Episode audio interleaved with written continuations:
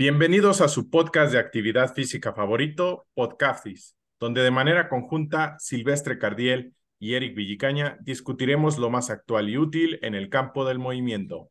Hola, hola Eric, ¿cómo estás? Bien, Silver, muy bien. Listo para un episodio más, especialmente en esta rachita de temas que tenemos ahora de algunos deportes que no habíamos tocado mucho en la que llamamos primera temporada y que sin lugar a dudas el episodio de hoy eh, dará mucho para todos los que están involucrados en ese tipo de disciplinas, ¿no, Silver? Así es, Eric. Eh, son temas que, que casi en algunos episodios nada más los, los tocamos por, por encimita, pero ahora ya es, es tiempo de, profundizar un poco más con invitados eh, de mucha calidad que tienen amplia experiencia en, en este campo y hablando precisamente de este, de este invitado que tenemos eh, el día de hoy, pues es un colega y profesional que, que nosotros conocimos cuando nos eh, involucramos en, en deportes de, resistencia.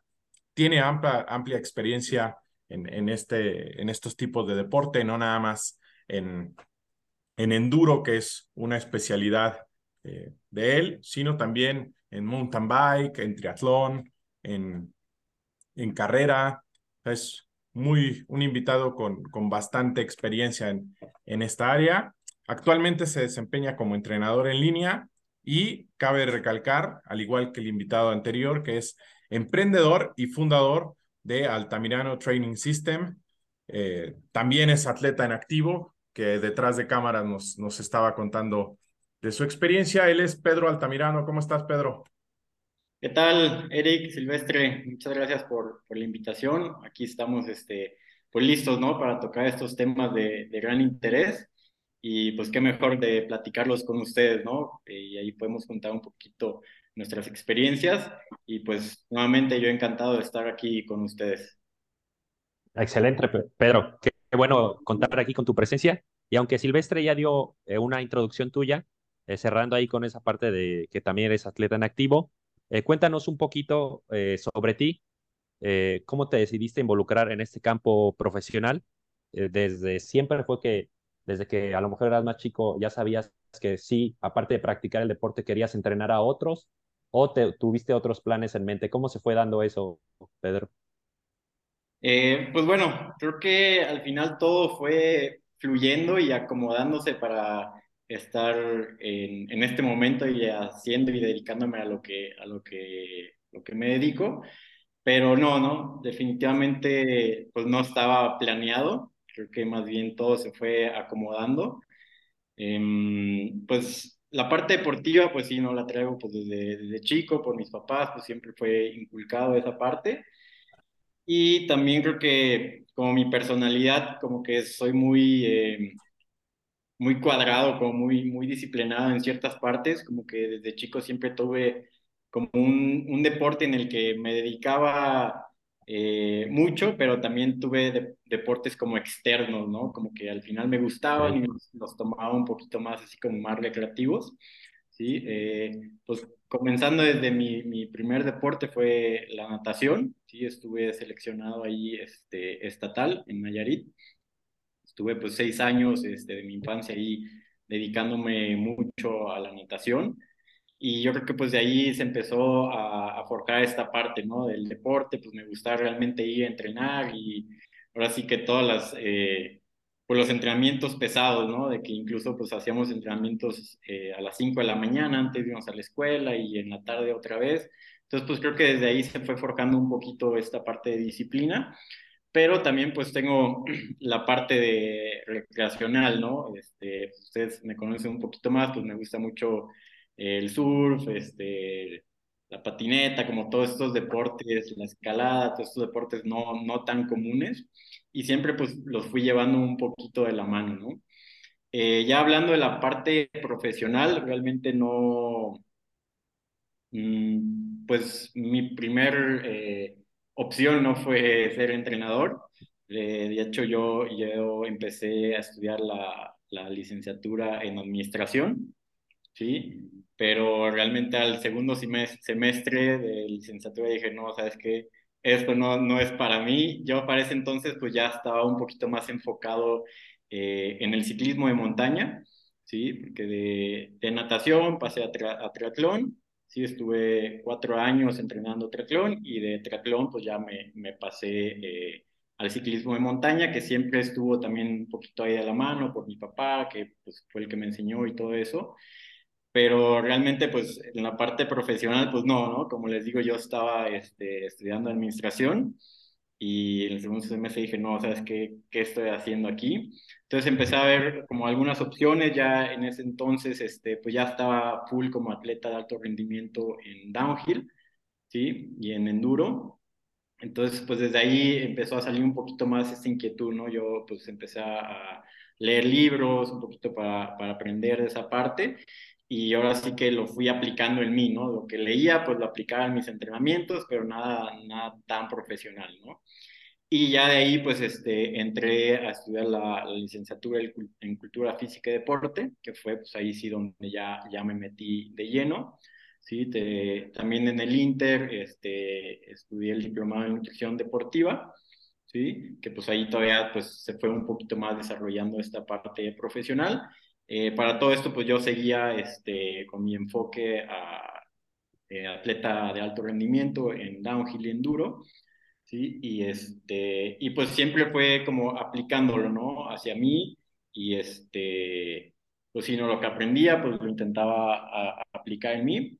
Pero realmente no fue hasta que entré pues ahí a Aquiles, ¿sí? ahí donde los conocí a ustedes, donde ya empecé realmente pues a aplicarlo en otras personas, ¿no?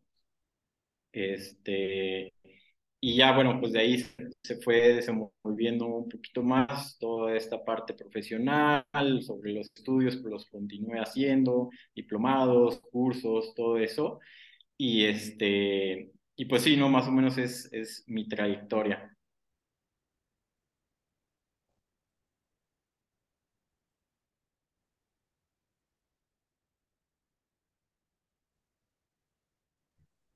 Bien, bien, Pedro. Ahí, este, esa parte bastante interesante, ¿no? Cómo brincaste de, de la administración a, a, algo completamente diferente, ¿no? En, en, mis experiencias siempre, siempre digo que, que yo, por ejemplo, salté de, de filosofía y letras a, a estudiar eh, cultura física y deporte. En, en esta serie de, de invitados, Pedro, eh, pues eh, la dinámica es hacer una serie de preguntas eh, relacionadas a, a, tu trabajo, a, a, tu experiencia. Y una de las cosas que pues, Eric y yo reconocemos es eh, que has realizado una cantidad incontable de pruebas de esfuerzo, ¿no? Y que muchas veces cuando un estudiante o un profesional que apenas acaba de salir de la licenciatura pues desconoce, ¿no? También esto ligado a que es una manera eh, muy recurrente, al menos en, tu nicho, en tu campo, como son los, los deportes de, de resistencia, el, el, realizar una prueba de esfuerzo, ¿no? Eh, dado este, este contexto y para aquellos ajenos a realizar cotidianamente o que no han hecho o, una prueba de esfuerzo, ¿cuál es el objetivo principal por el cual eh, un atleta, sea cual sea su disciplina, tiene que o se realiza una prueba de esfuerzo. Sí, bueno, pues las pruebas de esfuerzo eh, creo que es algo que vimos eh, como la, la, teoría, ¿no? Mientras estamos estudiando, pero realmente ya que lo pones en práctica y ves realmente los valores y para qué los puedes utilizar, pues es cuando realmente le sacas el provecho y entiendes un poquito más esta parte, eh, pues teórica, ¿no? Que al final pues, leemos en libros o en la escuela nos, enseñaron, pero ya hasta que no estás en la práctica, pues ves realmente y le puedes sacar el provecho que, realmente es, ¿no? Eh, yo creo que la principal, eh, por lo cual hacemos una prueba de esfuerzo, es eh, para ver dónde estamos parados, ¿sí? Como en cuestión de, de rendimiento y qué es lo que hay que mejorar y cómo lo podemos mejorar, ¿no? La prueba de esfuerzo, bueno, se, la podemos dividir en dos partes, una que es la parte de salud, ¿sí? Del electrocardiograma, todo esto, que el corazón esté funcionando bien, todo eso, pero pues obviamente está la parte de rendimiento, ¿no? Que es por la que nos vamos a ir el día de hoy un poquito más. En la parte de rendimiento, pues en las pruebas de esfuerzo, ahora sí que eh, a mí me gusta decir que vemos ahora sí que el libro abierto del, del atleta, ¿no? Podemos ver dónde está parado, qué es lo que hay que mejorar, cómo hay que mejorar y qué potencial podemos desarrollar en él. ¿no? Creo que es como la parte principal por la cual desarrollamos o hacemos una prueba de esfuerzo, ¿no? para ver dónde estamos y qué y cómo lo podemos mejorar. Excelente, Pedro. Sí, sin duda eso es eh, lo primordial, como dices, ver ahora sí, radiografiar bien a tu deportista. Y ya entrando ahí ahora sí en detalle, eh, cuéntanos un poquito más centrado en esta parte de rendimiento, eh, ¿qué valores principalmente eh, podemos extraer de estas pruebas de esfuerzo, estos test, para posteriormente aplicar en los entrenamientos, como los principales a los que tú les pones atención? Sí, bueno, en una prueba de esfuerzo completa podemos ver lo que es el VO2 max, sí, que es la capacidad de oxigenación que tiene el cuerpo a la hora de estar haciendo eh, una actividad física. Podemos tomar lo que es el lactato en sangre, sí, que eso nos va a ayudar a ver dos partes importantes. Una es la parte del metabolismo, ¿sí? Y la otra que nos va a permitir sacar las zonas de entrenamiento con mucho más precisión, ¿sí? Eh, podemos ver lo que es el Fat Max, ¿sí? También que es el máximo estado estable en el que el cuerpo utiliza las grasas como fuente de energía. Y bueno, ya sea si hacemos una prueba de esfuerzo eh, para ciclismo o para carrera, pues podemos sacar la BAM o la PAM, ¿no? que es la potencia aeróbica máxima o la velocidad aeróbica máxima. ¿no? Con estos datos, este, pues realmente lo que sacamos es las zonas de entrenamiento con mucha precisión para el atleta, ¿sí? Y vemos cuáles son sus limitantes y qué podemos mejorar, ¿no? La parte del lactato, pues podemos ver cómo está utilizando su metabolismo, si está consumiendo grasas como fuente de energía, o si en cuanto empieza a hacer alguna actividad empieza a consumir carbohidratos como fuente de energía, ¿no? Entonces, este, pues esos son como los, los datos más, más importantes que sacamos de la prueba. Más aparte, bueno, si le, si alegramos, si le agregamos el, el oxi para medir la saturación de oxígeno muscular, si le agregamos, no sé, el core para medir la temperatura corporal, pues todos estos datos nos van, nos van generando mayor información, ¿no? Pero creo que los principales que sacamos, pues son esos, ¿no? La potencia, PO2 max, lactato, FatMax y la PAM, la BAM. Bien. Y, y, y ahorita, eh, entrando en, detalles, ¿cuáles eh, de todas estas pruebas que has realizado, qué consejo le darías a alguien eh, que, que, apenas va a hacer su primer prueba o que está haciendo sus primeras pruebas para que no pueda obtener errores de medición durante el testeo? Esa parte es importante porque eh, a veces cometemos muchos errores en cuestión de el protocolo que vamos a estar utilizando, ¿no? Creo que es muy importante ver a quién le vamos a hacer eh, la prueba, ¿sí? A qué atleta y qué deporte es el que practica, ¿sí? Porque muchas veces los protocolos pueden ir cambiando dependiendo de la persona y dependiendo también lo que estemos buscando en el atleta, ¿no? Normalmente las pruebas de esfuerzo pues se hacen en un protocolo incremental, pero eh, el valor que va a ir aumentando y la duración de cada escalón pues puede variar dependiendo de, del atleta y de a quién se las estemos haciendo, ¿no? Entonces es muy importante como ver esta parte, tener una plática eh, previa con el atleta de qué es lo que hace, más o menos el nivel que está manejando, eh, qué es lo que quiere lograr, o sea, cuál es su objetivo y este, pues en base en eso desarrollar un protocolo que sea adecuado para él, ¿no? Porque muchas veces ponemos un protocolo que va muy abajo o muy arriba, ¿no? Y al final por pues, los datos que, que sacamos pues no son los, los más precisos, ¿no? Sí. Entonces creo que eh, lo primero que hay que hacer es diseñar un buen protocolo que, que se ajuste a las necesidades y capacidades del atleta. Y, y, y hablando de, de, de protocolos, Pedro, ¿Qué, tanta libertad tenemos a la hora de, ser practicantes? Porque obviamente pues basamos nuestras prácticas en lo que dicen eh, los artículos, los libros más actualizados, ¿no? ¿Qué, qué parte eh, de libertad tenemos de acondicionar o, o, modificar las pruebas que ya están establecidas para que pueda encuadrar en, la persona, ¿no? Por ejemplo, algo que, seguramente nos pasaba al inicio, cuando comenzamos a, a, realizar eh, pruebas de esfuerzo, era que, por ejemplo, ¿no? Una persona eh, iniciaba a 6 kilómetros por hora, ¿no? Por decir una velocidad, pero incluso esa velocidad podría ser eh, más alta y por lo tanto a la primera medición que, que tú haces de, de valores, pues los valores salen un poco más arriba de lo que se esperaba, ¿no? ¿Qué, qué tanta libertad tenemos ahí de, de, modificar esa parte, Pedro?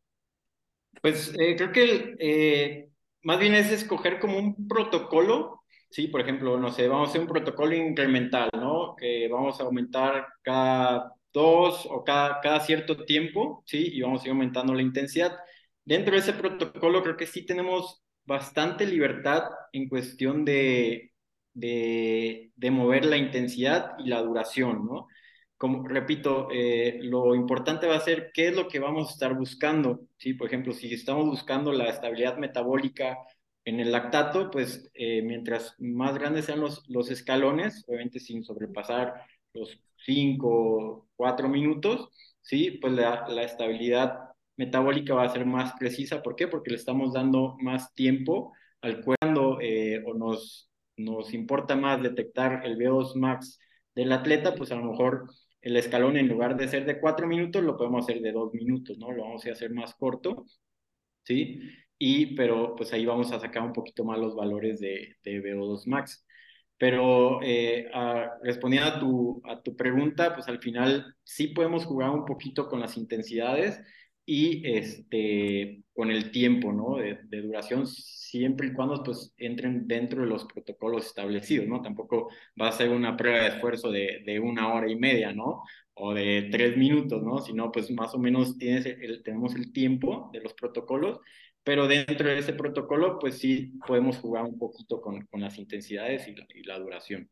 Una, una y, última pregunta antes de que intervenga Eric, y es, ahorita que tú mencionaste, eh, se me vino mucho a la mente, hay un error, no error, sino hay un dilema, ¿no? un, un conflicto en, en la academia de dónde es mejor obtener una, una muestra de, de, la, de lactato, ¿no? De la oreja, del dedo, de qué depende eh, que, se haga una medición en un lugar o en otra. Explícanos un poco esa parte, Pedro. Mira, bueno, yo por practicidad la, normalmente la tomo de la oreja porque muchas veces eh, si hacemos una prueba a un corredor, pues obviamente está moviendo sus manos.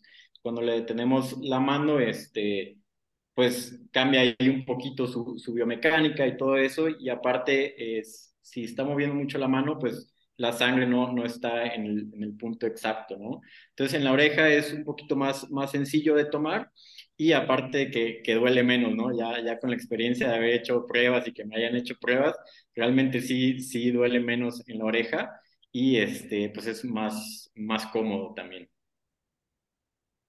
Excelente, Pedro. Creo que yo con lo que me quedaría de toda esta intervención, pues es sin duda, y ya lo hemos platicado con Silvestre en episodios pasados, pues del contexto, ¿no? Eh, quizá eh, puedes tener un protocolo, pero siempre el contexto, ya al ver la persona, platicar con ella, eh, saber lo que se siente esta función para que te saquen lactato, pues vas eh, adaptando a lo que es mejor en ese momento. Y a veces olvidas algunas cosas que a lo mejor pueden ser lo óptimo, lo que te pueden marcar, pero con el fin de que salga bien en ese momento la prueba. Y siguiendo con, con esta experiencia eh, grande de, de, pruebas, test, seguramente eh, has visto eh, muchos errores, ya no que cometen a lo mejor el profesional para que la prueba salga bien, sino la gente, ¿no? Desde no comer bien o incluso creo que alguna vez me tocó ver, creo que tú estabas, Pedro, que a alguien se le olvidó la bicicleta, cosas de ese estilo, que tú nos puedas platicar qué cosas ya más bien para el usuario eh, que nosotros como entrenadores le podemos transmitir para que cuando vayan a hacer una prueba de este tipo eh, salga bien. Sí, claro, este, pues sí, ¿no? Sin duda han, han sucedido ese tipo, tipo de casos que llegan pues sin, sin ropa deportiva, ¿no? Sin, sin su bicicleta. Y creo que va más, más por la parte que muchas veces, pues, nosotros como entrenadores, pues ya los damos por hecho, ¿no? Pero si le dices a alguien una prueba de esfuerzo, pues tal vez no tiene ni idea, ¿no? De, de qué es lo, a lo que va a ir a hacer, ¿no? Entonces, pues eh, creo que pues viene desde ahí de, de explicarle un poquito al, al, atleta de qué es lo que se va a hacer, qué es una prueba de esfuerzo así muy, muy rápidamente y pues qué es lo que necesita, ¿no? Pues obviamente si es en bicicleta, pues vamos a necesitar su bicicleta, este, sus zapatillas, pues toda su ropa deportiva, si es en carrera, pues obviamente, ¿no? Pues sus tenis con lo que está acostumbrado a correr, todo eso. Y también, pues como mencionas, la, la parte de alimentación, ¿no? Porque al final, pues va a ser un esfuerzo eh, considerable, entonces pues necesitamos tener sustratos energéticos para, para la prueba, ¿no? Eh, creo que ese es, es, como el mayor error, este, que a veces llegan en ayunas o que no traen el, el equipo con el que están acostumbrados a, a entrenar o, o, a competir, ¿no? Y esa parte es bien importante. Y también, pues, otro error en general de las pruebas es que pensamos que solo las, las tenemos que hacer cuando estamos en nuestra mejor forma física, ¿no? Muchas veces me ha pasado de que, no, pues, ¿para qué hago la prueba si si tengo dos semanas entrenando, ¿no? Y, o, ¿para qué hago la prueba si no estoy entrenando nada, ¿no? Pero pues es, como lo platicamos al inicio, pues es justo para ver dónde estamos y cómo hay que mejorar. Entonces creo que esos son como los errores más, más comunes. Bien, excelente, Pedro, excelente. Creo que abarcas bastante bien eh, esas cuestiones. Eh, cambiando un poco de tema, uh, otro de tus campos de expertise eh, es el entrenamiento basado en la potencia, Pedro, del cual también tienes eh, una certificación en Street. Para los que no tienen eh, tanta experiencia o no sabían cómo es el, entrenamiento por potencia en estos deportes, ¿nos puedes explicar eh, a grandes rasgos, a profundidad, si hay que profundizar en, algún punto, a qué ¿Qué es el entrenamiento por potencia, Pedro? Claro, bueno, vamos a empezar ahora sí que desde, desde lo básico, qué es la potencia y cómo se mide, ¿no? Realmente los potenciómetros se diseñaron para tener una intensidad del entrenamiento mucho más precisa, ¿no? Eh, ya sea para la bici o para la carrera, ¿no? Eh, los potenciómetros pues tienen diferentes fórmulas. Nos vamos a ir primero con la parte del ciclismo. ¿sí? Eh, un potenciómetro en ciclismo lo que hace es medir la fuerza que nosotros aplicamos sobre el pedal y la multiplica por la velocidad, que en este caso serían las revoluciones por minuto de la cadencia. ¿sí? Y con eso pues, nos da los valores de potencia. Es por eso que todos los potenciómetros eh, más precisos en el ciclismo pues están dentro de la transmisión de la bici, ¿sí? ya sea en los pedales, en las bielas, este, o en los rotores, ¿no? Y de ahí pues sacamos este, el valor de potencia, que repito es la fuerza que nosotros aplicamos por la velocidad de la cadencia, ¿sí? En, en la carrera lo que sucede es pues que no tenemos esa parte de, aplicar la fuerza, ¿no? En algún punto. Entonces, lo que hacen los potenciómetros es eh, multiplicar nuestro peso por la velocidad, por la aceleración que estamos generando y con eso sacan este, el valor de potencia. ¿sí? Al final, lo que hacen los potenciómetros es medir la intensidad con más precisión. ¿sí? Y también lo que ayuda mucho a la hora de estar entrenando es que varía muy poco si lo el tipo de terreno en el que estemos entrenando. ¿sí? Es decir, si, no sé, yo programo un entrenamiento de potencia a 200 watts, ¿sí? el atleta lo puede hacer en un lugar plano o en un lugar eh, con inclinación. ¿no? Al final cuentas, los 200 watts van a ser la misma intensidad que va a estar generando. ¿no? Y esas pues, son algunas de las ventajas de, del entrenamiento con potencia. Excelente. Pedro, muy bien, muy bien. Fíjate que es un tema que ya nos habían pedido en, episodios anteriores que lo tocáramos y creo que es una muy buena introducción para quien a lo mejor le tenía las ganas de introducirse a este tema, eh, pues entenderlo un poco mejor. Y cuéntanos un poquito, Pedro, porque relacionándolo con el tema de las pruebas de esfuerzo, eh, tú mencionabas que de cuando haces la prueba, ahora, obviamente centrándonos más en valores para el rendimiento, obtienes el VO2 max, obtienes la PAM, eh, obtienes otros eh, valores. ¿Qué, ¿Qué, ventajas te ofrece, por ejemplo, cuando un atleta ya cuenta con un potenciómetro a nivel tuya de prescribirle un entrenamiento? A lo mejor platícanos un poco ahí de que puedes hacer algunos test de campo y a partir de ahí tú ya obtener ciertos valores con las que tú puedes eh, trabajar. Y si sí, ¿cuáles test eh, son los que usas eh, cuando a lo mejor un atleta está a distancia o quizá para hacerle un seguimiento un poco más casual, entre comillas? Sí, bueno, uno de los test más, más comunes y creo que todos hemos escuchado hablar de ello, que es el, el famoso FTP, ¿no? Eh, para este test, bueno, vamos a empezar a hablar un poquito de qué es el FTP. ¿sí? El FTP eh, va más relacionado al estado metabólico que a un tiempo determinado, ¿no? Porque muchas veces nos casamos con decir de que el FTP es la mayor intensidad que puede durar durante una hora, ¿no? Pero realmente el FTP y la duración va a variar mucho de atleta a atleta, ¿sí? El FTP realmente está más relacionado con el estado casi estable metabólico, es decir, qué tanta energía puedo generar y qué tanta energía estoy gastando, ¿no? Es justo como ese, lim limbo en el que si me paso un poquito más, ya estoy gastando demasiada energía, o si voy menos, pues no, no estoy haciendo el esfuerzo máximo, ¿no? Entonces, eh, el FTP realmente va más relacionado a esa parte que a un, que a un tiempo determinado, ¿sí? El FTP al final eh, puede ir desde los 30 minutos hasta la hora 15, hora 20, ¿no? Dependiendo del atleta y el tipo de atleta que estemos, que estemos, más bien el tipo de deporte que, que haga el atleta, ¿no? Para sacar el test de FTP en campo, pues normalmente eh, se hacen, pues obviamente un calentamiento previo y después se le pide al atleta que haga un esfuerzo máximo durante 20 minutos, ¿sí?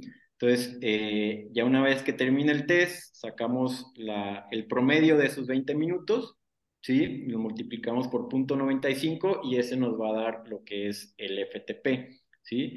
Pero repito, ¿no? No quiere decir que, que el atleta a esa intensidad pueda aguantar una hora, ¿no? Sino va a depender más de su estado metabólico y de cómo está produciendo la energía, ¿sí? Entonces puede ir desde los 30 minutos hasta la hora 20, ¿no? Pero eh, lo que sí nos ayuda mucho el FTP es como para poner la media, ¿no? Que sería el 100%, y a partir de ahí ya podemos sacar las zonas de entrenamiento para el atleta, ¿sí? O sea, ya sea el, FTP, pues sí es como el 100%, puede haber zonas arriba del, del 100% o abajo del 100%, ¿no? Y bueno, también este, el FTP nos ayuda mucho para estar eh, midiendo eh, al atleta constantemente, ¿no? O sea, le puedes, eh, si le pones que haga el, test de FTP de 20 minutos y a los tres meses le pones el mismo test, pues puedes ir viendo las, mejorías que tiene. Sí, y, y hablando de, de FTP, eh, Pedro, ¿cuál es la diferencia sustancial entre el FTP y el umbral anaeróbico? Que es una duda que también eh, surge ahí. ¿Hay diferencia? ¿No hay diferencia? Platícanos un poco. Sí, sí, sí hay, hay diferencia. Este, el más bien, el umbral anaeróbico va 100% eh, relacionado con el metabolismo, ¿sí? Es decir, hasta dónde tu metabolismo eh, entra en crisis, por así decirlo, ¿no? ¿Dónde es el punto exacto en el que a partir de ahí ya tu metabolismo va, va a ir para abajo, ¿ok? Sí, ¿no? Se pierde el equilibrio. Exactamente, donde se pierde el equilibrio, ¿sí? Y el FTP eh, puede ir más relacionado eh, también a la parte neuromuscular, ¿no? A la fuerza que nosotros tengamos. ¿sí? Porque muchas veces, aunque el metabolismo a lo mejor ya está eh, en su límite, pues la fuerza entra ahí y podemos aguantar un poquito más esas intensidades. Entonces, sí hay una variación entre ambos, entre el umbral y el FTP, ¿sí? Porque muchas veces eh, en las pruebas de esfuerzo con lactato, pues si un atleta yo le pongo el, test de FTP y sale, no sé, 300 watts, pero a lo mejor ya eh, tomando las, los test de lactato, a lo mejor me sale el umbral en 280 watts, ¿no? ¿Sí? Entonces, lo, ¿qué es lo que hay que hacer ahí? Pues ajustar un poquito las zonas y este, pues sigue ajustando para que el umbral y el FTP pues queden lo más, lo más pegado posible, ¿no?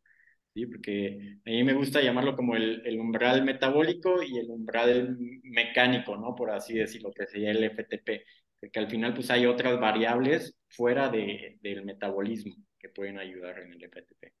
Sí, que, que, que es, es, muy, es muy bueno la, la, observación que haces, ¿no? Porque muchos entrenadores eh, de resistencia eh, no fijan esa parte, ¿no? Que, que además del, del, componente metabólico en, en, estos deportes, pues también hay un componente eh, mecánico que entra en, en, juego incluso en zonas muy bajas o, o incluso cuando, sobre, y sobre todo se hace más notorio cuando eh, el cuerpo ya está completamente colapsado, cuando el metabolismo eh, ya no da más, hay un componente mecánico que no, nos ayuda a continuar con, con un esfuerzo, ¿no?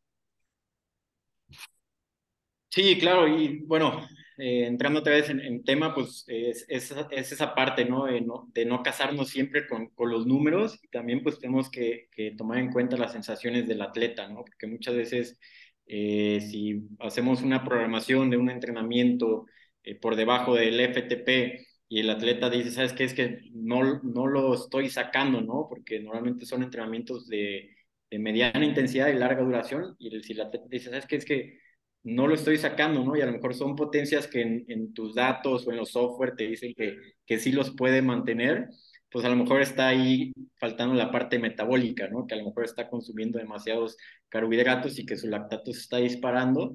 Entonces, pues ahí te regresas un poquito, ¿no? Y ves, bueno, a lo mejor tiene la parte mecánica muy bien, tiene mucha fuerza neuromuscular, pero a lo mejor donde estamos fallando en la parte metabólica, ¿no?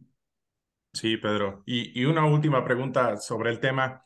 Tú que también tienes eh, esa parte de un convenio eh, con Coros, que es uno de los eh, relojes eh, deportivos que en los últimos años ha involucrado la parte de,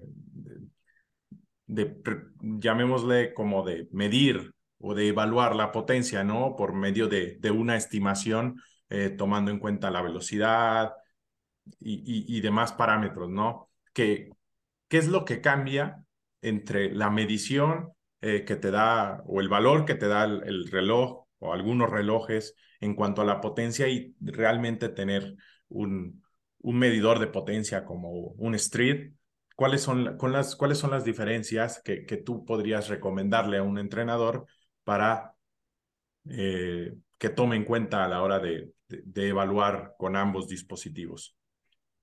Sí, bueno, eh, los relojes coros eh, pues se han estado enfocando mucho en la parte de, del corredor, ¿sí? Y pues diseñaron este, esta parte de, de, la medición de potencia, ¿no? Ellos utilizan, bueno, tanto el GPS como la velocidad, la aceleración y, y, el peso del atleta, que es realmente pues como lo hace el street.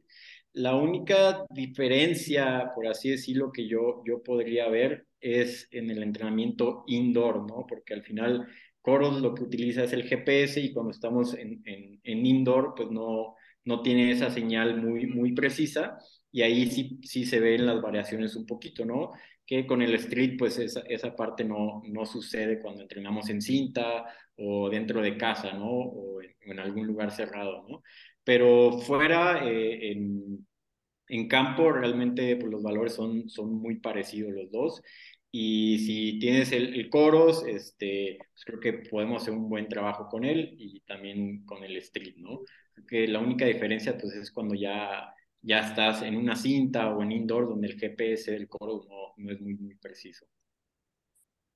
Eso es, Pedro. Eh, cerrando ya con esta parte de, de, potencia, pero igual siguiendo con eh, algunos gadgets que seguramente tú has utilizado bastante. Sabemos que has estado involucrado, por ejemplo, con los sensores Core que miden eh, la temperatura corporal. De hecho, lo hablamos en el episodio anterior con Jesús, Jesús Palacios, pero muy por encima. Tú quizá que estás involucrado ahí nos podrías platicar un poquito cuáles son las principales funciones que ofrece este sensor y por qué tú crees que aporta valor para usarlo.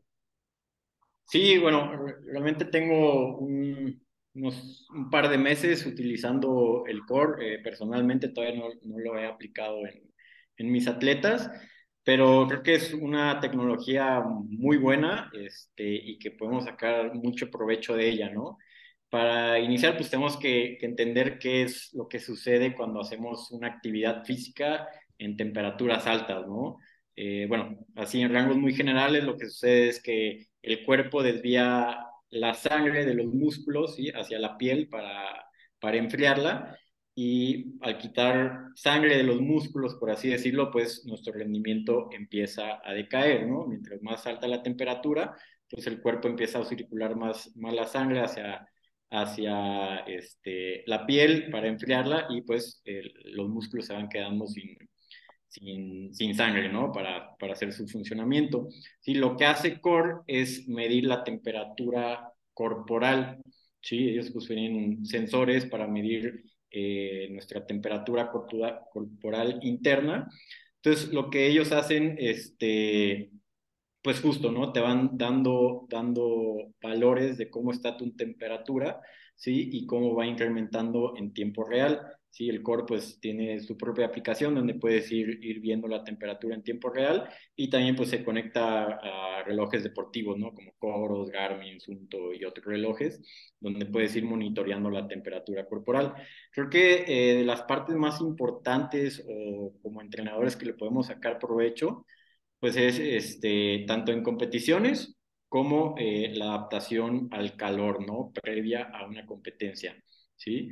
Eh, lo que hace Core es, eh, como todo, como todo la parte deportiva, siempre es muy individualizada, ¿no? O sea, no, no puedes generalizar este, las temperaturas corporales en todos los atletas, ¿no? Entonces, lo que sugiere Core es hacer un test de, calor, le llaman ellos, que es este, prácticamente hacer un entrenamiento eh, indoor ¿sí? Donde tienes el sensor de core, pero para, para este test tenemos que usar tres variables, ¿no? Tenemos obviamente lo que es el core, la temperatura corporal, tenemos que tener un potenciómetro y la frecuencia cardíaca, ¿no? Entonces, eh, les voy a explicar un poquito ahí el protocolo de, de cómo es, ¿sí? Y qué, qué valores nos va a ir dando. Entonces, lo que hacemos es un calentamiento incremental donde vamos aumentando la potencia gradualmente hasta cuando nuestra temperatura llegue a 38 grados centígrados, ¿sí? Cuando la temperatura llega a 38 grados centígrados, nosotros tomamos medición de nuestra frecuencia cardíaca y la potencia, ¿sí? Entonces, vamos a decir, ¿no? Ya, yo ya calenté, ya llegó eh, mi temperatura a 38 grados centígrados y mi frecuencia cardíaca está en 160, ¿no? Entonces, lo que dice CORE es que yo tengo que mantener mi frecuencia cardíaca lo más estable posible en 160, ¿sí? Para que se vea una línea recta, junto con la potencia, ¿sí? Entonces, eh, viendo las tres, las tres líneas, eh, obviamente a mayor intensidad, la temperatura corporal va a ir aumentando, entonces la, la, línea del core pues va a tender hacia arriba, la frecuencia cardíaca se va a mantener y la potencia, como mencioné eh, eh, antes, pues a mayor intensidad, más bien a mayor temperatura, nuestro rendimiento tiende a caer, ¿no? Entonces la potencia va a, va a ir estable, pero va a ir tendiendo a la baja, ¿sí? Entonces, Core nos dice que cuando la, nuestra potencia eh, caiga un 20%, ahí es momento de para el test, ¿ok? Entonces, das cuenta ya, ¿no? Entonces, yo ya hice mi test, mi potencia ya cayó el 20%, paro ahí. ¿Qué es lo que va a suceder? Eh, la frecuencia cardíaca, como ya paramos, pues obviamente va a recuperar, pero eh, algo de lo que no estamos muy, eh, pues sí, no muy acostumbrados es cómo reacciona la temperatura corporal, ¿no? Entonces, incluso cuando ya paramos de hacer nuestra actividad física, la temperatura corporal sigue aumentando. ¿Sí? Sigue aumentando unos 5, 7, incluso hasta 10 minutos y ya después empieza, empieza a bajar, ¿no? Entonces, lo que nos dice Core es tomar el punto más alto de la, del, de la temperatura corporal, ¿sí? Y le restas 0.5 grados y donde quede, esa va a ser eh, tu zona de, de hit, ¿no? Hit con E, ¿no? No, no hit con I de, de, de intervalos, ¿no? Sino esa va a ser tu, tu zona de, de, temperatura corporal, ¿no? Entonces te da, te da un rango eh, de, de temperatura en donde ahí tienes que hacer tus entrenamientos para generar una buena adaptación al calor, ¿ok? Porque no siempre más es mejor, ¿sí? Aquí lo que dice Core es que si nosotros ya sacamos nuestra zona de, de temperatura, ¿sí? Si en, si en los entrenamientos eh, ponemos, no sé, el cuarto muy caliente, usamos mucha ropa y nos pasamos de, de, esa temperatura, realmente las adaptaciones que estamos buscando ya no se dan como, como deberían, ¿no? Entonces hay una zona muy precisa en la cual es, eh, el, la adaptación al calor se ve beneficiada. ¿sí? Y es más o menos el test a grandes rasgos de, de cómo, de cómo se hace. Sí, sí, increíble, Pedro. Realmente creo que profundizaste muy bien ahí y, queda bien porque en el episodio anterior justamente hablamos de cómo es clave esta parte de la adaptación al calor, especialmente en deportes de larga duración y que muchas veces estos eventos pues eh, se hacen quizá en ambientes en la playa o lugares donde hace bastante calor y a lo largo del día donde pues es un factor clave y que si vas controlando esta situación o haces una buena adaptación, pues seguramente podrás obtener eh, algún resultado mejor o evitar alguna sorpresa más desagradable, ¿no? Eh, y cuéntanos un poquito, Pedro, para ir redondeando con eh, todo lo que platicamos hoy.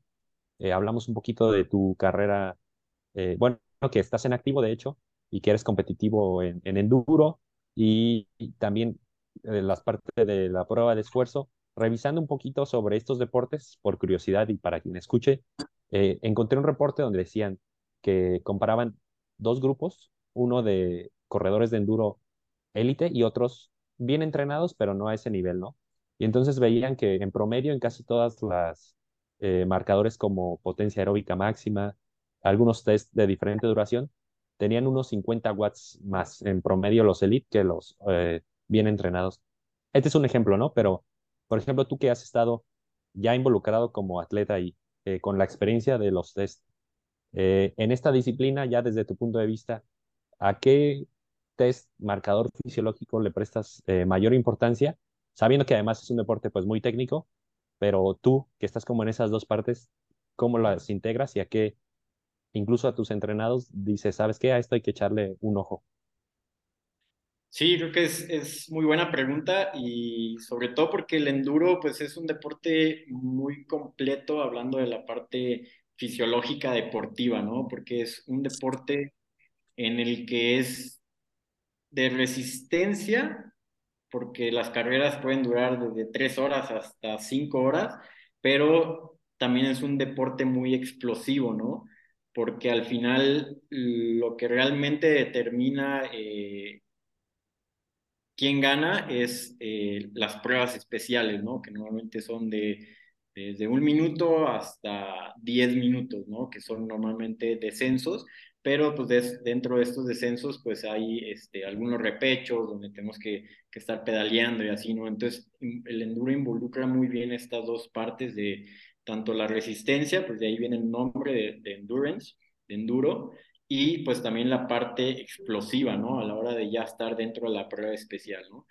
Eh, si me dijeras, solo puedes entrenar una cosa eh, y ya con eso vas a correr, creo que me iría mucho eh, por el trabajo de FRC, ¿no? Que es, son estas potencias muy altas, cortas, pero repetitivamente, ¿sí? Entrenamientos como, no sé, eh, 10 series de 30 segundos en zona 6 por 15 segundos de recuperación. ¿Sí? ¿Por qué? Porque al final eh, lo que va a marcar la diferencia entre que ganes o no va a ser la prueba especial, ¿no? Y dentro de esa prueba especial pues normalmente son potencias muy cortas, pero muy explosivas las que tenemos que estar generando durante mucho tiempo, ¿no? O más bien, eh, muy repetitivamente, ¿sí? Entonces creo que esa es la parte, de las partes más, más importantes, ¿no? Como poder generar eh, potencias muy altas repetitivamente, ¿sí? Con tiempos de, de, corta recuperación. Perfecto. Y, y, una pregunta respecto al enduro, Pedro. Eh, alguien que realmente no tiene ah, acceso a, una colina o a un buen circuito, eh, ¿cómo desde la, parte de, de, entrenador, cómo puedes eh, involucrar esa parte técnica eh, sin tener a, disposición, vaya, un, un, ambiente en el cual puedas expresarle. ¿Cómo, ¿Cómo uno como entrenador puede subsanar esas, esas carencias en esa parte, no? Sí, eso pues es muy común, ¿no? Porque muchas veces muchos vivimos en ciudad y no, no, no, nos podemos escapar a la montaña muy seguido, ¿no? Entonces, este, normalmente entre semana, pues eh, tenemos que hacer entrenamientos más en casa o que se puedan adaptar más. Entonces, yo siempre opto mucho por los, eh, los entrenamientos de propiocepción, ¿sí? De equilibrio, velocidad de reacción y este, pues los sprints, ¿no? También mencionando otra vez, pues esa parte de, de, de estar generando potencias altas durante repetitivamente pero sí, ¿no? Para más enfocados a la parte técnica, pues creo que todos estos ejercicios de propiocepción, de velocidad de reacción, de equilibrio, eh, y pues obviamente la fuerza, ¿no? La fuerza también es, también es clave en esa, en esa parte. Bien, Pedro. Eh, bueno, ya para cerrar, una última pregunta. Ya no es eh, bastante técnica, sino sabiendo o, conociéndote ya de, del día a día en el, en el trabajo, pues Eric y yo sabemos que eres una persona ávida de la lectura, que, cotidianamente lee eh, libros, no necesariamente hablando de, de, rendimiento o aspectos que, que involucren a, las ciencias del ejercicio, sino más, eh, llamémosle de, de psicología, eh, de hábitos, ¿no? Sabemos que, te gusta también esa, esa parte eh, eh, bastante. Un libro, eh, y esa es la pregunta, un libro que hayas leído últimamente o algún libro que te haya ah, cambiado la manera incluso de ver la, la, cotidianidad o incluso también aplicándolo a, a, tu trabajo como entrenador o incluso como atleta. ¿Hay algún libro que por ahí puedas recomendar eh, a, a, los que nos escuchan? Sí, creo que eh, a finales del año pasado leí un libro que realmente ha sido mi top, este, mi top 3, yo creo, y que se llama La importancia de no hacer nada. ¿no? Creo que el, título van a decir que soy un flojo, pero, pero realmente es un libro que, que cambió mucho eh, mi perspectiva de, eh, tanto del trabajo como de, la parte social, ¿no? De muchas veces caemos en esta parte siempre te, querer estar haciendo algo, ¿no? Y no nos damos el tiempo de, de relajarnos y disfrutar lo que ya hemos hecho, ¿no? Entonces este libro es, habla mucho de, de, esa parte, de cómo, pues sí, ¿no? La sociedad nos, nos envuelve en esta parte, siempre estar moviéndonos, siempre estar haciendo algo, cuando realmente, pues lo que tenemos que, que aprovechar son esos tiempos libres, ¿no? Y no, no, este, pues sí, ¿no? No, no todo el tiempo estar, estar trabajando o estar estudiando o, haciendo, haciendo algo productivo, ¿no? Muchas veces también no hacer nada es, es muy importante. Sí, creo que, que Eric y yo lo vamos a leer porque eh, yo creo que eh, muchos de nosotros compartimos eh, esa pasión, ¿no? Por, por estar eh, enchufados eh, con atletas, estar descubriendo nuevas, nuevas cosas, tratar de, de mantenerse en, en, la vanguardia, ¿no? En este campo que va muy, muy rápido. Entonces creo que es un, un libro que nos va a venir bien, Eric. Sí, la verdad que, que se lo recomiendo y no, no es un libro que te va a motivar a, a echar la flojera, ¿no? Sino al contrario, ¿no? aprovechar esos tiempos libres que tienes de, pues sí, ¿no? De, estar tranquilo y al final pues eso va despertando otras cosas, ¿no? Como te hace más productivo y pues ahí se van desencadenando algunas cositas interesantes. Bien, y, y ya estando en esta materia, Pedro, eh, ¿cuál, ¿cuáles son los otros dos libros que están en tu top? Cuéntanos. Eh, tengo, pues tengo varios, ¿no? Pero bueno, uno podría ser el de Piensa como un monje, que también es, es muy bueno y eh, uno que está muy enfocado a la psicología deportiva que se llama Mind Gym. Mind de mente y Gym, así tal cual de gimnasio, ¿no? Esos, esos dos libros son, son muy buenos, tanto para algún atleta como para cualquier persona en general. Que son, son muy buenos libros. Bien, excelente, Pedro. Pues ahí los que nos escuchan y también eh, nosotros pues ya tenemos ahí algunas eh, lecturas recreativas, ¿no? De, de alguien que, que, que, de verdad es, es un apasionado en esto y, y que de verdad disfruta esta parte. Y bueno, pues ya cerramos con esta eh, par de, de preguntas el, el, episodio del día de hoy, Pedro. Agradecemos eh, eh, enormemente el que te hayas dado el tiempo de, de, estar platicando con, con nosotros y también eh, te damos ahí oportunidad de, de que digas dónde pueden contactarte para algún plan de, de entrenamiento, aquellos que, que estén interesados en, en, llevar tus servicios a, a, a, la práctica, dónde pueden encontrar tu, tu sitio web. Cuéntanos. Sí, bueno, antes que nada, pues gracias a ustedes por, por la invitación, la verdad que es, es un honor estar aquí compartiendo y hablando de este tema con, con ustedes y pues yo encantado, ¿no? De, de estar aquí y poder eh, pues, platicar, ¿no? Eh, claro, mis, mis, eh, mis redes sociales son Altamirano Training System, sí estoy en Instagram y en Facebook, y mi página web es igual, ¿no? www.altamiranotrainingsystem.com, y bueno, pues ahí viene toda, toda mi información. Bien, pues te agradecemos Bien. enormemente, Pedro. Eh, muchísimas gracias. Ahí, Eric, eh, como ya es recurrente con problemas de, de, de conexión, pero agradecemos eh, a los dos eh, que estén en este episodio. Sale. Chao, chao, Pedro. Chao, Eric. Gracias, Pedro. Bye, bye, Silver.